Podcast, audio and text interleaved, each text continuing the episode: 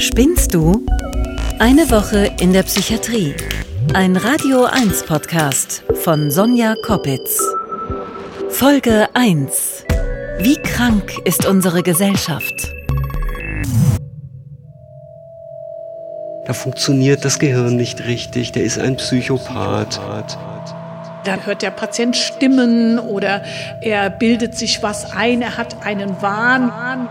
Ich erkannte dann, dass da wirklich Dinge im Kopf waren, die völlig irreal waren.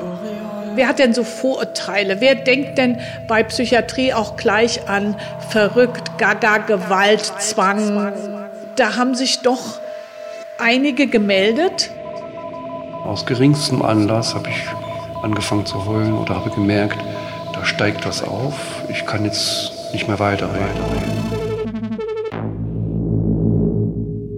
Ich bin Sonja Koppitz, 37 Jahre alt.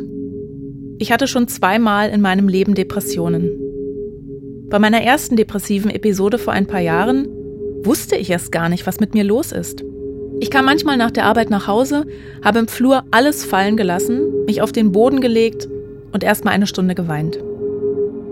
Ich habe Verabredungen abgesagt, Freundschaften gekappt. Ich konnte nicht mehr. Ich dachte aber auch nicht daran, dass ich vielleicht ernsthaft krank sein könnte. Ich dachte, ja, ich schaffe das schon, wenn ich mich nur genug anstrenge. Es wird schon irgendwie vorbeigehen. Eine psychische Erkrankung kam mir gar nicht in den Sinn. Bis ich dann schließlich doch zum Psychiater ging. Diagnose mittelschwere Depression. Mittelschwer. Ich will nicht wissen, wie sich eine schwere Depression anfühlt. Ich bekam Medikamente, mit denen es langsam, sehr, sehr langsam, aber stetig besser wurde. Nach einem halben Jahr war ich wieder auf dem Damm und konnte die Medikamente ausschleichen lassen, wie es im Ärztesprech heißt. Letztes Jahr kam die Depression wieder. Dieses Mal ging es körperlich los. Beim Joggen hatte ich das Gefühl, mich hält jemand von hinten fest, als müsste ich Gewichte hinter mir herschleifen oder versuchen unter Wasser zu sprinten. Dann konnte ich auch keine klaren Gedanken mehr fassen. In meinem Kopf war ein Karussell, das hat sich wahnsinnig schnell gedreht, so schnell, dass ich nicht erkennen konnte, auf welchen Tieren oder Fahrzeugen man hätte Platz nehmen können. Erst im Nachhinein erkannte ich, es war die Depression, die wieder die Kontrolle übernahm. Ich nahm wieder Medikamente, hatte aber Probleme, die Krankheit als Krankheit zu akzeptieren. Schon wieder. Warum ich? Es ist doch nichts passiert. Deswegen wollte ich mehr tun, als nur gesund zu werden. Für mich und andere. Ich habe nach Ursachen und nach Auslösern gesucht und jede einzelne Information über Depressionen aufgesaugt. Gespräche mit Medizinern, Therapeuten und anderen Betroffenen folgten. Dabei habe ich festgestellt, wie schwer es auch anderen fällt, die Krankheit als solche anzunehmen oder zu erklären. Ich habe auch immer wieder gemerkt, wie stigmatisiert psychische Erkrankungen in der Gesellschaft sind. Kollegen sagten zu mir, nun reiß dich mal zusammen oder gaben mir den Rat, lieber auf der Arbeit nicht darüber zu reden. Dieses Gefühl, belastend zu sein, die Krankheit ständig erklären zu müssen, weil man sie nicht sieht, darüber möchte ich reden. Denn psychische Erkrankungen können jeden treffen, der eine Psyche hat. Also jeden von uns. Also jeden von.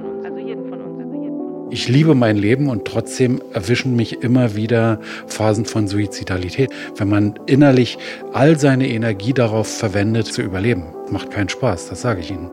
Inwieweit das bei mir eine Rolle gespielt hat, erzähle ich Ihnen später. Inzwischen konnte ich aber nach einem Dreivierteljahr meine Medikamente ausschleichen lassen, also die Dosis langsam verringern und schließlich absetzen. Mir geht es heute gut. Mein Ziel ist es, psychische Erkrankungen greifbarer zu machen, denn das Nicht-Greifbare dieser Erkrankungen macht mich selbst schier wahnsinnig, auch wenn wahnsinnig an dieser Stelle vielleicht komisch klingt. Man kann psychische Erkrankungen nicht sehen und auch nur schwer erklären. Sind Menschen mit Schizophrenie gewalttätig? Kann man mit Depressiven normal reden? Warum wird man psychisch krank? Ist die Stadt schuld? Unsere Gesellschaft werden psychische Erkrankungen mehr? Und warum sind sie tabu? Diese Fragen stelle ich mir und nehme Sie dabei mit. Ich werde eine Woche lang als Reporterin in die Psychiatrie gehen. Ich selbst habe keine psychotherapeutische Erfahrung. Mir wurde gesagt, es gebe bei mir keinen Therapiebedarf, ich käme gut zurecht und die Medikamente funktionieren. Aber in der Klinik sind ja andere Fälle. Und ich will alles ganz genau wissen. Am Rande des Teltow-Kanals, umgeben von einem Park, steht ein Klinikmonstrum aus rechteckigem Beton. Das Klinikum Benjamin Franklin in Berlin-Steglitz. Es gehört zur Charité, strahlt allerdings so viel Nächstenliebe und Wärme aus wie ein Bulldozer. Über 3000 Betten, knapp 4000 Ärzte, Professoren und wissenschaftliche Mitarbeiter, mehr als 4000 Pflegekräfte, universitäre Maximalversorgung.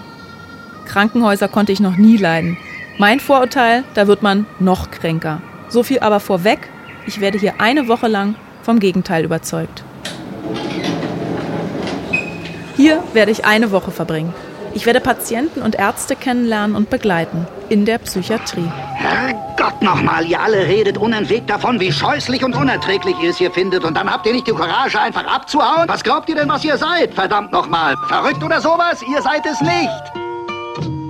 Bei Psychiatrie denken viele immer noch an Jack Nicholson im Film Einer flog über das Kuckucksnest. An Wahn und Gewalt, an geschlossene Anstalten. Aber der Film ist von 1975. Ich weiß nicht genau, was mich hier und heute erwartet, aber Zwangswesten und Gummizellen ganz sicher nicht.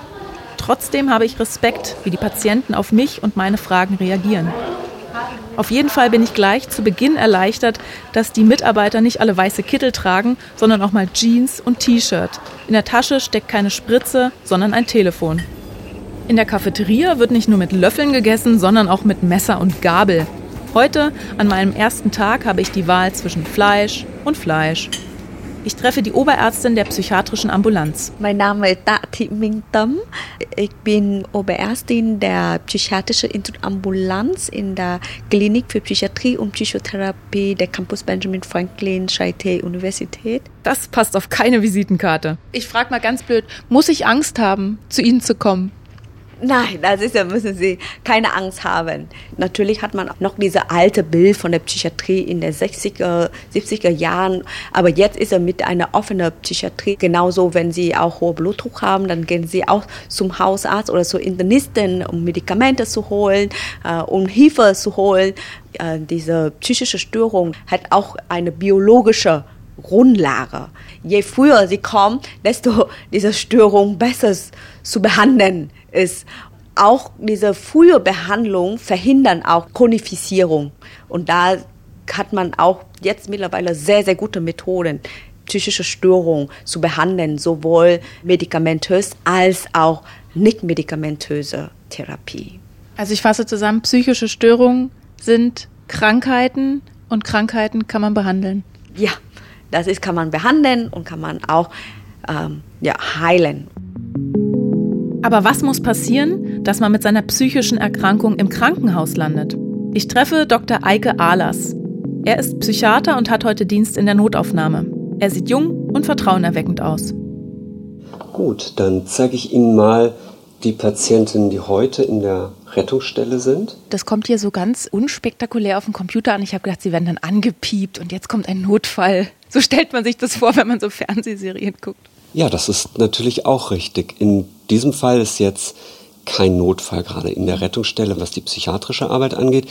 Ich wurde vor wenigen Minuten angerufen, wurde gesagt, hier ist ein 23-jähriger Patient, der sich vorstellt, weil er Gesprächsbedarf hat, ähm, weiter erstmal gar nicht sagen wollte, worum es im Näheren geht, mhm. sodass der jetzt wartet, bis wir unten sind in der Rettungsstelle und ihn dann aufrufen werden. Das heißt, ich halte Sie eigentlich jetzt hier von der Arbeit ab. das haben Sie gesagt.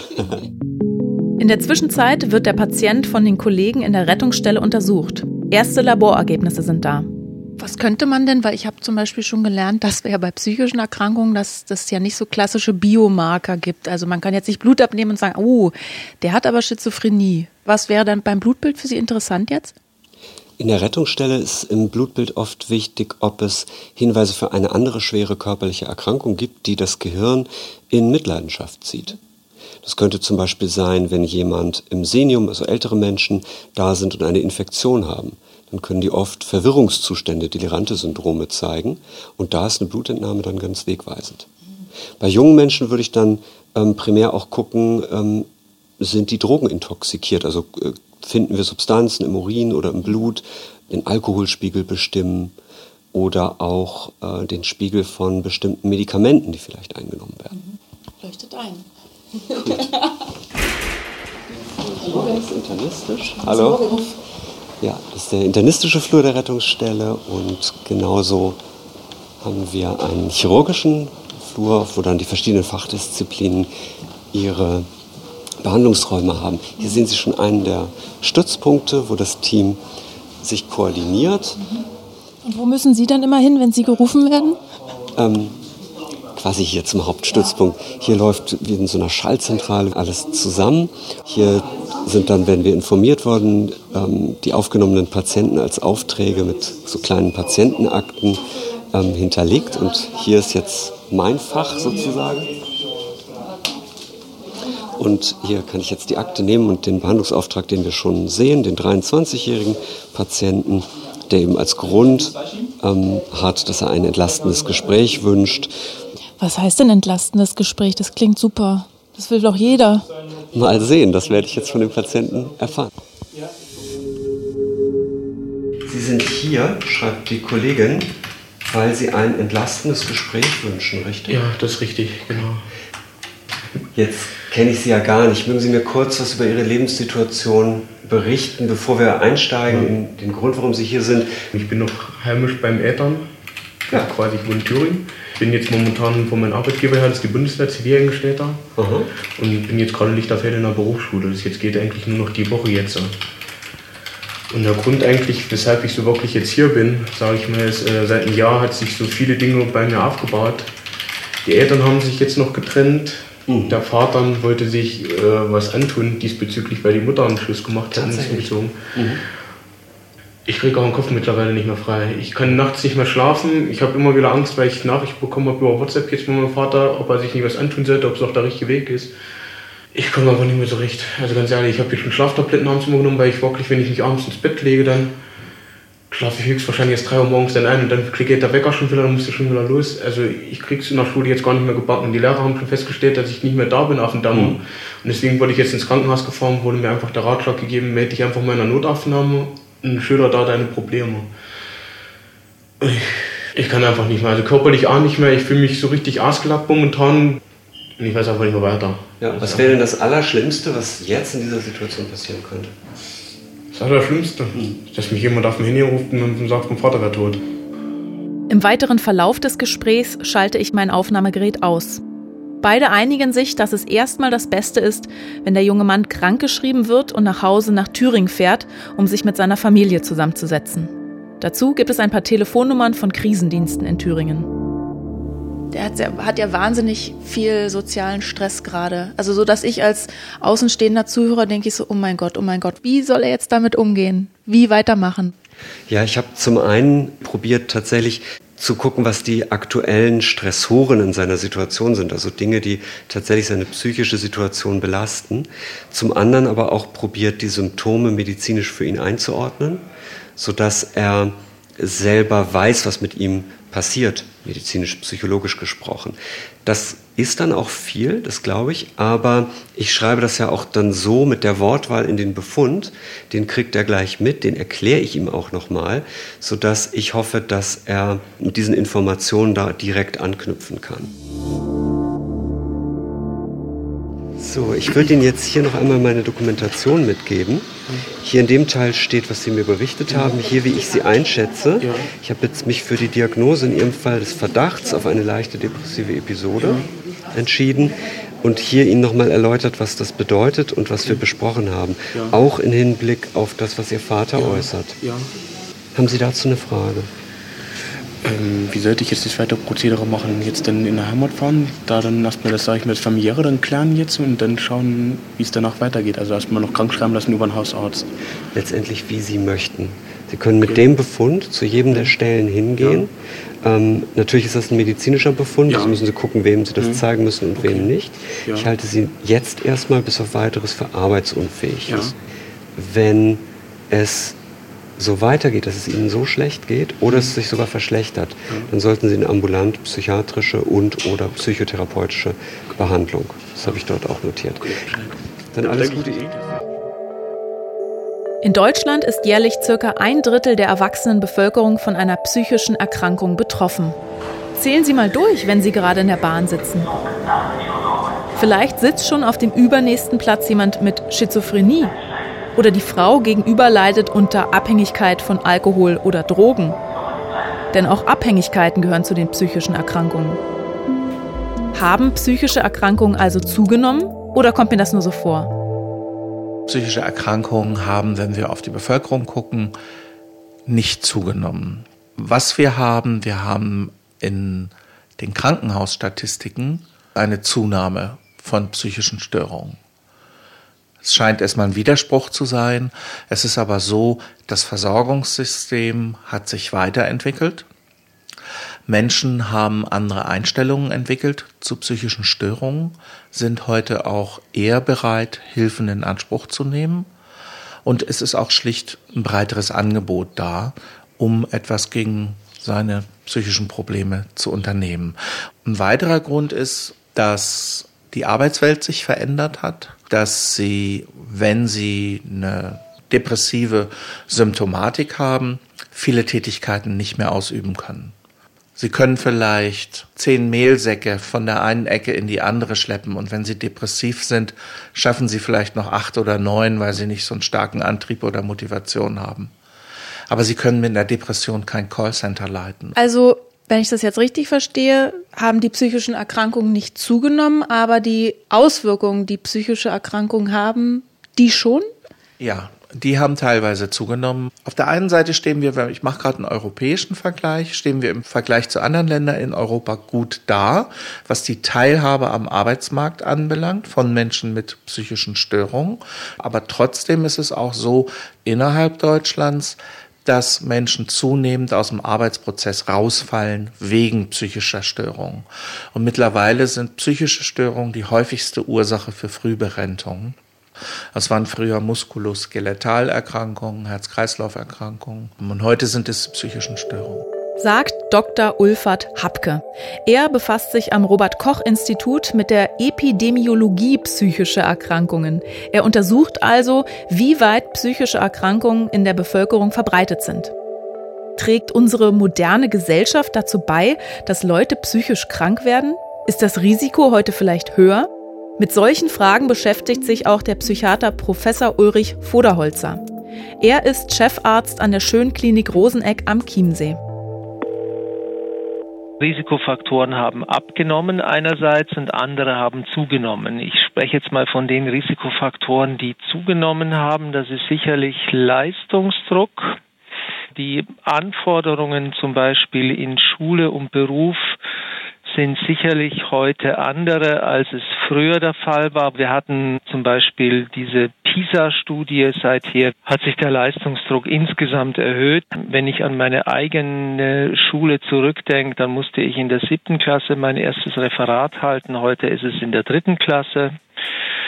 Dann im Bereich der Wirtschaft in vielen Berufen ist der Leistungsdruck und die Anforderungen gestiegen. Man hat mehr Jobunsicherheit. Ein anderes Risiko ist der fehlende familiäre Zusammenhalt. Früher sind Menschen oft in einer Großfamilie, in einem Verbund haben sie mehr Geborgenheit erlebt.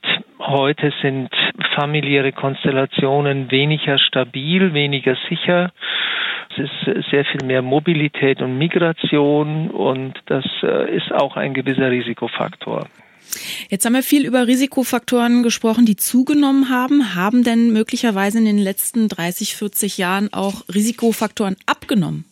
Arbeitslosigkeit, das Risiko ist geringer geworden, das Armutsrisiko ist insgesamt äh, auch geringer geworden und ähm, in den letzten 70 Jahren, ich meine Krieg, Vertreibung, äh, Traumatisierungen, das hat für die deutsche Bevölkerung auch wieder abgenommen. Apropos Armutsrisiko. Tatsächlich hat auch die Gesellschaftsschicht, in der wir leben, Einfluss auf unsere psychische Gesundheit. Menschen mit geringem Sozialstatus sind öfter von Herz-Kreislauf-Erkrankungen betroffen als der Durchschnitt. Und auch häufiger von Depressionen. Wenn Sie einer höheren Sozialschicht angehören, dann gehören vielleicht auch oft Ihre Eltern einer höheren Sozialschicht an. Wenn da mal was knallt und etwas nicht passiert und Sie Ihre Miete nicht mehr bezahlen können, dann können Sie zum Beispiel Ihre Eltern anrufen und können sagen, hier, ich brauche mal Hilfe. Und dann sagt Mama und Papa, natürlich helfen wir dir. Und dann wird so eine Situation überbrückt wenn diese Ressourcen nicht vorhanden sind, dann verlieren sie möglicherweise ihre Wohnung und geraten dann in so einen Strudel von einer sozialen Eskalation, der natürlich dann auch extrem psychisch belastend sein kann. Neben Sozialschicht oder prekären Mietsituationen wie in Berlin zum Beispiel spielt aber auch die Art unserer beruflichen Anstellung eine Rolle für unsere psychische Gesundheit. Wir haben heute ganz, ganz viele Menschen, die die ersten Jahre ihrer Berufstätigkeit in befristeten Arbeitsverhältnissen verbringen. Und was heißt denn das, wenn ich jemanden sage, ich befriste dich auf zwei Jahre? Man hat ja quasi ein dauerhaftes Misstrauensvotum. Und das ist etwas, wo man ja mit unternehmerischer Flexibilität und wo man auf die Zahlen guckt, da sind wir wieder bei den jungen Menschen, dass sehr viele junge Menschen unter dieser uneindeutigen Arbeitssituation leiden. Und das ist nicht nur das Monetäre, sondern das ist auch diese Wertschätzung, die eben nicht nur vom Vorgesetzten mitgeteilt wird, sondern die auch strukturell angelegt wird. Wie verhält sich ein Unternehmen gegenüber seinen Mitarbeitern? Das würde auch vielen Menschen ganz andere Sicherheiten geben. Also wenn ich das überspitzt zusammenfasse bis hierhin, würde ich jetzt sagen, Bildung und Geld und sozialer Rückhalt hilft super gegen psychische Erkrankungen. Also sagen wir mal so, man hat damit Dinge verfügbar in einem besseren Maßen, die protektiv sein können. Und das heißt aber nicht, dass in oberen Sozialschichten keine psychischen Störungen auftreten. Es gibt dort auch Probleme. Aber in unseren Daten am besten geht es den Frauen in der oberen Sozialschicht. Da haben wir die geringsten Prävalenzen von Depressionen und depressiver Symptomatik. Das klingt dann aber trotzdem so, finde ich, also als wären Menschen, die mehr verdienen, generell gesünder. Ist das nicht unfair? Ja, da verlangen Sie jetzt von mir ein Werturteil abzugeben. Ich, naja, aber Sie, Sie ich empfinde solche Situationen als unfair und ich empfinde es als unfair, dass, dass Menschen in, in soziale Drucksituationen gebracht werden, dass viele sich jetzt ihr Wohnen, was sie eigentlich gerne würden, nicht mehr leisten können, sondern auch in, in Wohnbereiche oder Quartiere ziehen müssen, wo sie sich nicht so wohl fühlen, da ist Ungerechtigkeit angelegt. Einfach weil die soziale Schere auseinandergeht und dass die Menschen, die am unteren Ende dieser sozialen Schere sitzen, höheren Belastungen ausgesetzt sind und weniger Ressourcen zur Verfügung haben. Bestimmte gesellschaftliche Aspekte können also unsere psychische Gesundheit beeinflussen. Es heißt, Einsamkeit und Depressionen beeinflussen sich wechselseitig. Einsame Menschen weisen aber auch eine erhöhte Wahrscheinlichkeit auf, Angststörungen, ADHS oder Substanzabhängigkeiten zu entwickeln. Arthur Schopenhauer schrieb, Was nun andererseits die Menschen gesellig macht, ist ihre Unfähigkeit, die Einsamkeit und in dieser sich selbst zu ertragen. Ich kann mich ganz gut ertragen und bin auch gerne mal mit mir allein. Wäre doch schade, wenn man sich aus einer persönlichen Unzulänglichkeit heraus genötigt fühlt, sich mit seinen Freunden zu treffen. Vielmehr ist es bei psychischen Erkrankungen ja so, dass einen die Krankheit dazu zwingt, sich zurückzuziehen. Auch viele der anderen Aspekte treffen zumindest auf mich als Patientin nicht zu. Ich bin weder einsam noch sozial abgehängt oder arbeitslos. Also, Dr. Hapke vom Robert Koch Institut, wie steht's nun um den Zusammenhang zwischen Gesellschaft und psychischen Erkrankungen? Ist die Psychiatrie ein Spiegel der Gesellschaft? Ich würde sagen, zum großen Teil ja. Wir sehen zum Beispiel viele parallele Entwicklungen in der psychiatrischen Versorgung. Wir sehen mit einer Veränderung mit des Menschenbildes hat sich auch das Menschenbild der Menschen mit psychischen Störungen entwickelt. Wir haben in demokratischen Gesellschaftssystemen haben wir eine wesentlich weiter und besser entwickelte Psychiatrie als in autokratischen Gesellschaftssystemen. Dort werden Menschen mit psychischen Störungen überwiegend noch weggeschlossen. Und ich meine, bei uns in den Jahren bis in die 1970er, 80er Jahre hinein gab es bei uns auch noch eine Wegschließpsychiatrie. Und wir haben heute sozialpsychiatrische Dienste, wo Menschen in der Gemeinde gehalten werden, trotz psychischer Störung und man nicht gleich unmittelbar sofort ausgegrenzt wird. Wir sehen auch, dass die die Ausformung von psychischen Störungen. Also wenn wir das Thema Essstörungen nehmen, also dieser Wahn hin zur Schlankheit und auch diese Selbstperfektionierung in fast allen Lebensbereichen, bei Männern auch mit übertriebenem Fitnessverhalten, die eigentlich nur noch ihren Körper und die Konturierung ihrer Muskeln kennen, gar nicht mehr andere Dinge des Lebens auch noch wahrnehmen können, wirft natürlich auch seine Schatten im Bereich der psychischen Störungen und äh, und da haben wir ja immer auch eine Entsprechung von äh, der Entwicklung von psychischen Störungen und, und gesellschaftlichen Entwicklungen. Okay, ich habe gelernt, die Diagnoseverfahren der Ärzte haben sich verändert bzw. verbessert. Ein Krankheitsbild mit körperlichen Beschwerden wie Erschöpfung oder Müdigkeit wurde früher vielleicht eher als eine körperliche Erkrankung diagnostiziert. Heute wird eine depressive Symptomatik besser erkannt. Trotzdem sterben laut Statistischem Bundesamt jedes Jahr rund 10.000 Menschen in Deutschland durch Suizid. Mehr als durch Verkehrsunfälle, Drogen und AIDS zusammen. Aus diesem Grund fragt auch Dr. Ahlers seine Patienten in der Rettungsstelle regelmäßig, sind sie suizidal? Das müssen sie fragen, ne? Oder ob jemand äh, Suizidgedanken hat. Also ich wurde das selber von meinem Psychiater auch gefragt und habe dann erstmal so einen Schreck gekriegt, weil ich gedacht habe, ja, über den eigenen Tod oder darüber, wie es ist, äh, tot zu sein, habe ich wohl schon nachgedacht, aber ich habe jetzt keinen Plan gefasst. Also warum, warum müssen Sie diese Frage stellen? Ja, na klar, das ist ja auch ein, ein Thema, was bewegt. Insofern kann ich da einen Schreck absolut nachvollziehen. Aber jemand, der quälende Suizidgedanken hat, ist in der Regel sehr froh, wenn, wenn präzise nachgefragt wird, wie es darum bestellt ist, welche Art Gedanken er hat, wie weit es schon, äh, schon geht. Wir erleben das nicht, dass, dass man dadurch das Risiko erhöht, dass sich jemand suizidiert. Wir erleben in der Regel, ähm, dass derjenige entlastet ist, dass das jemand erkennt.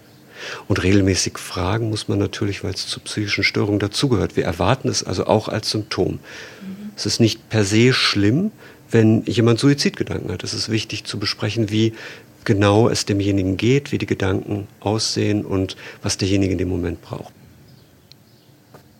Hat sich schon mal ein Patient von Ihnen umgebracht? Ja, ich bin ja auch viele Jahre jetzt Psychiater und ähm, persönlich in meiner Behandlung haben sich sogar zwei Patientinnen suizidiert. Und auch kriege ich natürlich in der Klinik mit, weil wir das auch ähm, besprechen und nachbearbeiten. Das ist leider in psychiatrischen Behandlungen so, dass ähm, es auch hier Verläufe gibt, die für die Patienten tödlich enden, so wie, so wie bei anderen Gebieten der Medizin auch, wo es eben Verläufe gibt, wo man den Patienten eben nicht heilen konnte. Das ist auch für den Behandler eine schwierige Situation. Fest steht, psychische Erkrankungen sind Krankheiten. Und sie sind therapierbar. Niemand sollte sich dafür schämen müssen. Aber woran liegt denn das? Dieses reiß dich doch mal am Riemen oder setz dich doch mal auf die Parkbank, atme mal tief durch oder dass sich Patienten schämen müssen. Also oder das Gefühl haben, sich schämen zu müssen, was sie ja, sie sind krank. Man schämt sich ja auch nicht, wenn man sich das Bein beim Skifahren gebrochen hat. Das sei dahingestellt. wenn man jetzt ganz schlecht Ski fährt vielleicht. Genau. Ähm, ich könnte mir schon vorstellen, dass das sehr gut zu fassen ist mit, mit dem Phänomen der Stigmatisierung psychischer Störungen, dass eben doch dahinter Grundgedanken stehen, wie derjenige ist eben doch irgendwie zu schwach, meine ich. Da funktioniert das Gehirn nicht richtig, der ist ein Psychopath. Ich als Behandler würde mir tatsächlich wünschen, dass die Symptome, die psychische Störungen haben können und die Natur psychischer Störungen selber, nämlich irgendwie als neurobiologische Erkrankung, als Störung des Nervensystems, dass das doch als Wissen weiter verbreitet wäre, als es jetzt ist. Das ist für mich die wichtigste Erkenntnis und Bestätigung am ersten Tag in der Psychiatrie. Psychische Erkrankungen sind keine Einbildung, sondern Krankheiten. Ich spinne also nicht, ich bin nicht verrückt, wenn ich in einer Depression stecke.